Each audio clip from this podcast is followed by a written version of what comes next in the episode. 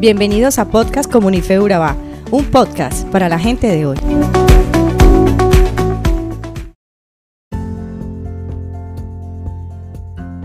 Hola querida comunidad de fe, bienvenidos a otro episodio más de nuestros acostumbrados podcasts.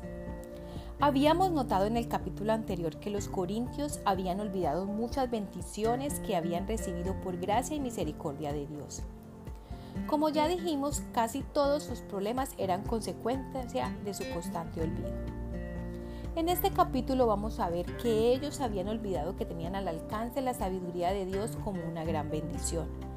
Pero en la práctica estaban desechando esta sabiduría y vivían según sus propios razonamientos. Por ende, no solo tenían graves problemas, sino que no sabían cómo resolverlo.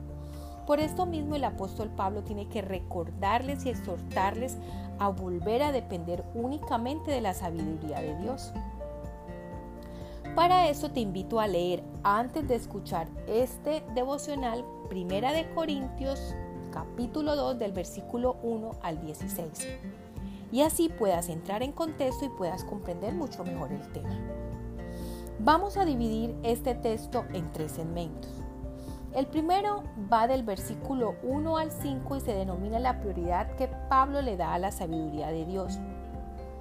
Y es que para que Pablo pueda redarguir a la iglesia de volver a abrazar la sabiduría de Dios, primero se presenta a sí mismo como un ejemplo de esta dependencia.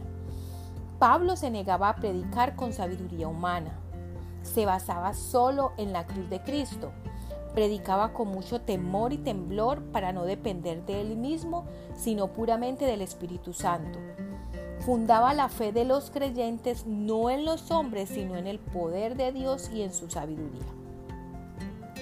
La sabiduría de Dios es la fuente principal de madurez para el creyente. Es un tesoro que debe ser debidamente apreciado, amado y alabado en el pueblo de Dios.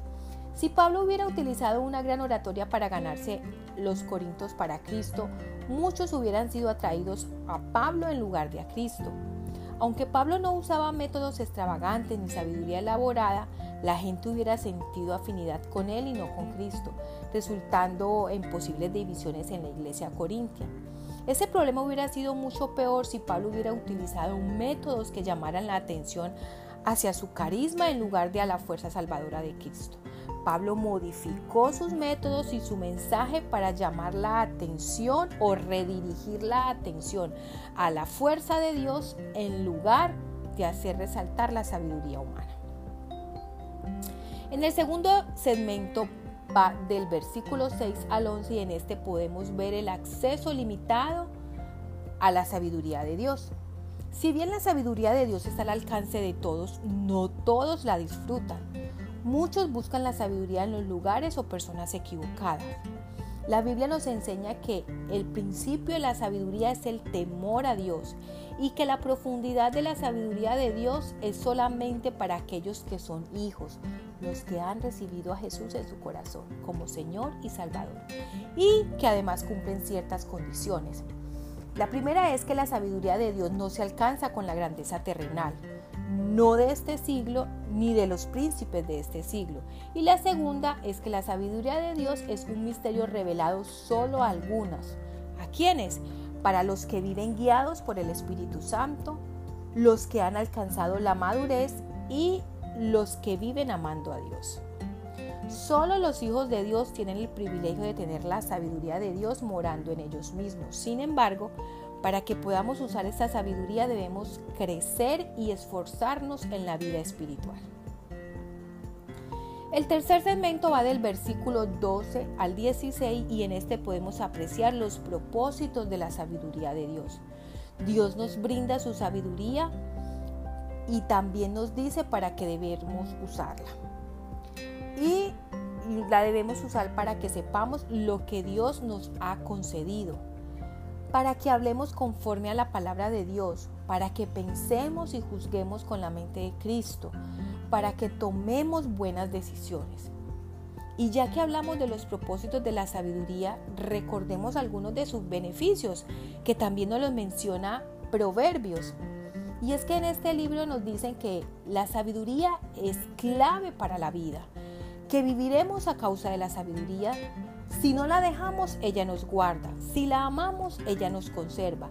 Si la engrandecemos, ella nos engrandecerá, nos honrará, nos adornará con gracia y nos entregará corona de hermosura. Se nos multiplicarán los años de vida, no se estrecharán nuestros pasos y si corremos no tropezaremos. ¿No te parece excepcional? A mí me encanta. Y es importante que no solo confiemos en la sabiduría de Dios y que le demos prioridad, sino que también la cultivemos. Si no fuera tan importante, Dios no nos recalcara tanto esto en su palabra. En la primera epístola a los Corintios registra por lo menos unas nueve veces la sabiduría de Dios.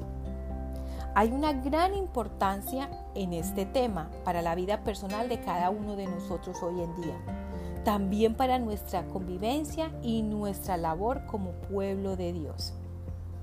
Bueno, oremos. Padre, te exaltamos y te adoramos porque tú eres sabio y quieres que nosotros seamos sabios. Te pedimos que nos ayudes a leer y a meditar en la palabra, ya que ella es la fuente de la sabiduría, Señor, para que podamos ser cada día más sabios en el nombre de Jesús. Amén. Bueno, hasta aquí nuestro podcast de hoy. Espero que haya sido de gran bendición para ti como lo ha sido para mí. Chao.